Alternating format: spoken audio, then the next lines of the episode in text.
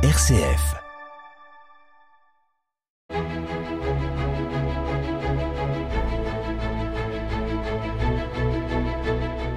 Chers amis, bonjour et bienvenue pour un nouveau numéro d'Episcorama. À la suite de la nomination de Monseigneur François Touvet au diocèse de Chalon, j'aurai la joie d'inviter des prêtres jusqu'à la nomination d'un administrateur à diocésain. Et pour commencer ce nouveau format, je suis accompagné de Don Erwan, curé de paroisse à Chalon-Centre et recteur du sanctuaire de l'Épine, dont nous parlerons dans quelques instants. Bonjour Don Erwan. Bonjour Ludovic, bonjour à tous. Dimanche 3 décembre marquera le début du temps de l'Avent, les quatre dimanches qui précèdent Noël. Dans notre société contemporaine, on parle beaucoup de Noël, mais aujourd'hui, nous prenons l'occasion de revenir avec vous, Don Erwan, sur la période de l'Avent et, nous donnerez- et vous nous donnerez quelques conseils pour bien se préparer. Don Erwan, pouvez-vous nous introduire sur les origines de l'Avent? Les origines de l'Avent, alors euh, je pourrais pas vous le, le dater précisément, mais c'est un, une période qui est alors dans son origine a été importante l'Église euh, en, en Gaule au tout début de l'histoire avec cette, cette préparation immédiate à Noël. Et l'Avent, c'est ce temps un petit peu long puisque ça va durer quatre semaines. Alors euh, selon le jour de la semaine où tombe Noël, l'Avent fait pas la même euh, la même durée tous les ans. C'est pas comme le carême. Et en fait, quand on parle de l'Avent, euh, alors on- quand on a les enfants du catéchisme, on leur explique que l'Avent, mais ça, chers auditeurs, vous le, le savez, c'est pas l'Avent A-V-A-N-T, même si on leur permet de comprendre que l'Avent c'est avant Noël, mais c'est avec un E. Ça vient du mot, pardon pour le l'étymologie, Adventus, c'est-à-dire l'avènement. Et quand on, on parle du temps de l'Avent, je vais en parler un petit peu euh, dans les questions suivantes, mais on se prépare à, la venue, à l'avènement de Jésus. Alors on pense tout de suite, bah, la venue de Jésus, c'est Noël, c'est la crèche, ce qui est juste. Mais je reviens à, l'étymologie. euh, Adventus en latin, ça a donné en, en l'équivalent grec, c'est la, la parousie.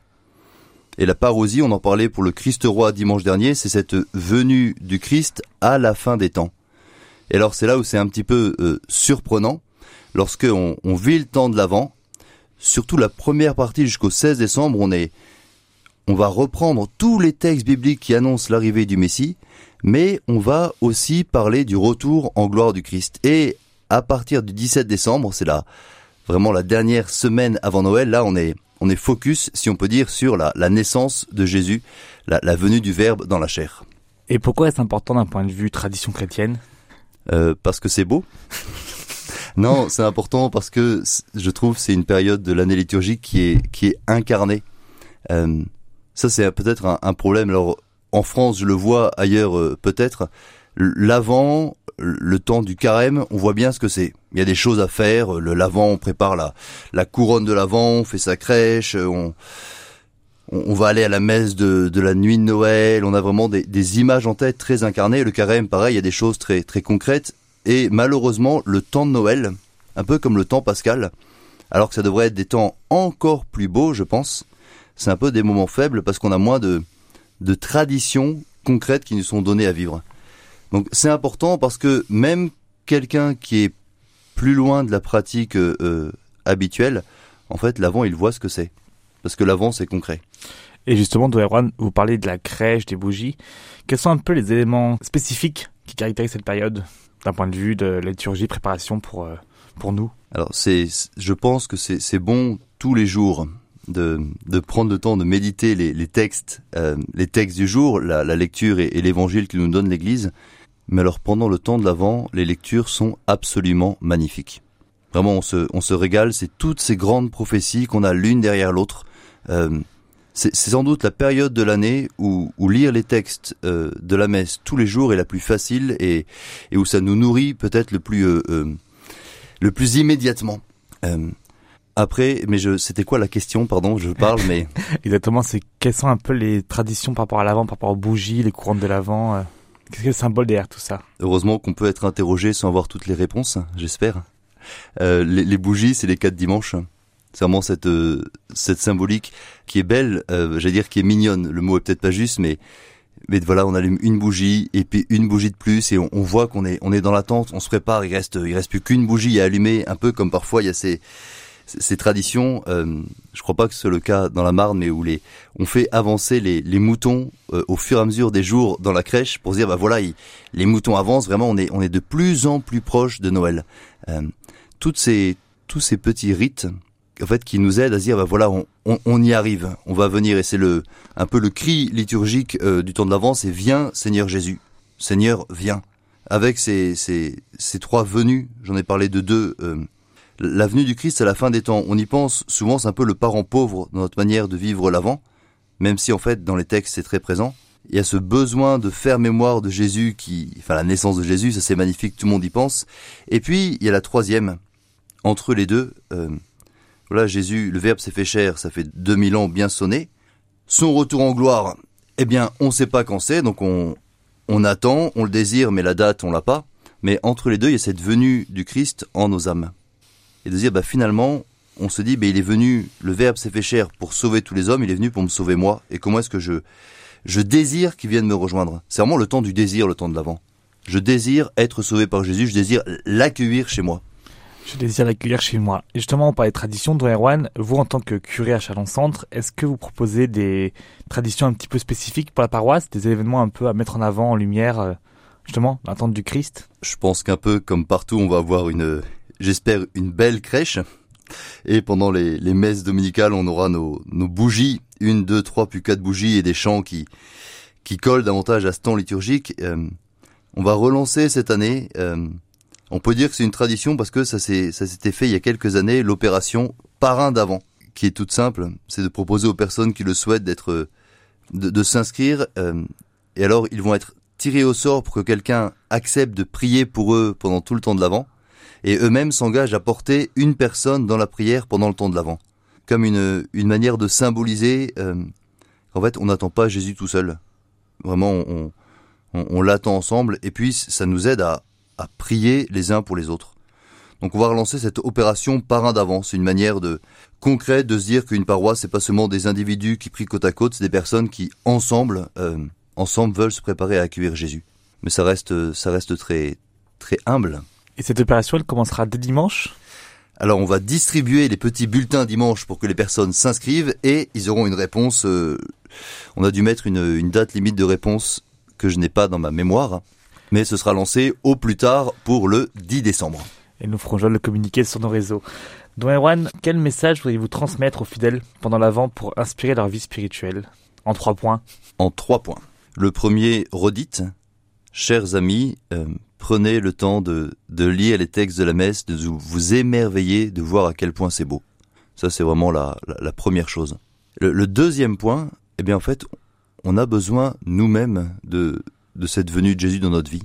Et, de se dire vraiment, on se remet, et c'est pour ça que je fais le lien avec les textes, on se remet dans l'attente du peuple hébreu qui attendait le Sauveur, qui attendait le Messie, et on voit cette, cette attente qui se, qui se fortifie pour une part, qui va aboutir à la, à la personne euh, centrale au niveau des, figures bibliques.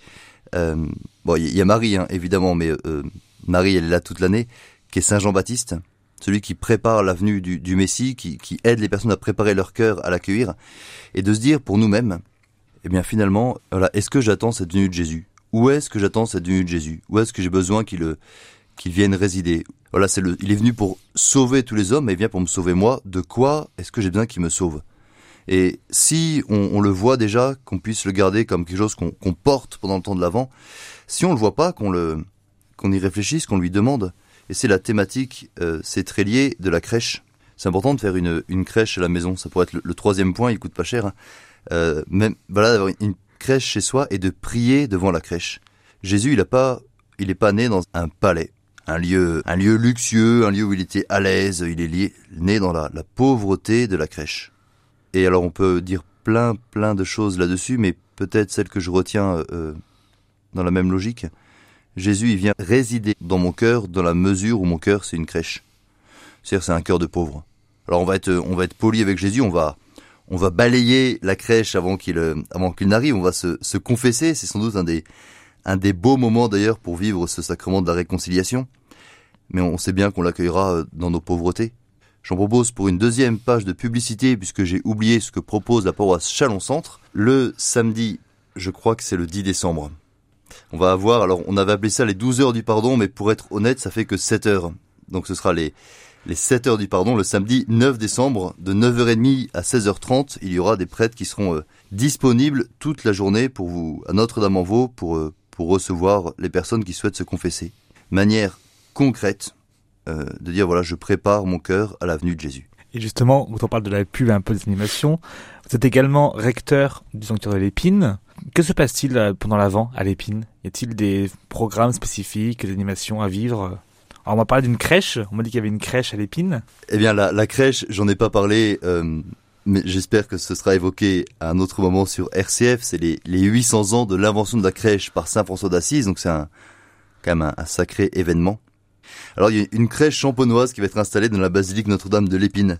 Je pense que l'Épine, comme dans la plupart des églises, on a on a un petit peu la même crèche qu'on installe tous les ans à peu près au même endroit. Et euh, cette année, il y a eu l'idée de dire on va faire une crèche peut-être un peu plus. Euh, on va mettre en valeur davantage la crèche. Et donc elle sera installée normalement à partir du samedi 2 décembre pour être opérationnelle dès le 3 décembre.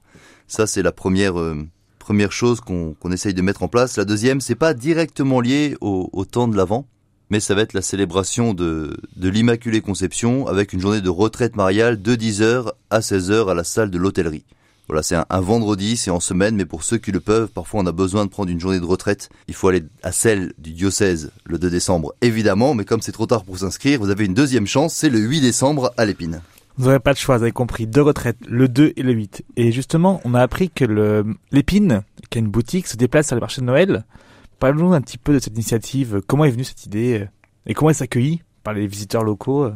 Sur l'origine, je serais incapable de vous répondre. Ce qui est sûr, c'est qu'il y a cette, euh, cette très belle exposition des crèches à l'église Saint-Alpin depuis des années, qui draine énormément de monde. C'est même fascinant de voir le nombre de personnes qui viennent faire le tour des crèches et, et vraiment ça, ça vaut la peine d'y aller. Si vous n'y êtes jamais allé, chers amis, il faut, il faut voir ça. Et donc la boutique de l'épine qui reste ouverte au sanctuaire a un petit, euh, un petit stand à l'intérieur de l'église Saint-Alpin. L'accueil est très bon. En tout cas, du côté des organisateurs, vraiment, la collaboration est, est très sereine et belle. Et après, objectivement, il y a beaucoup de personnes qui, soit qui ne peuvent pas se déplacer, qui n'ont pas de voiture, qui viendront pas à l'épine ou qui, qui vont pas forcément aller jusque là-bas, même si c'est pas très loin.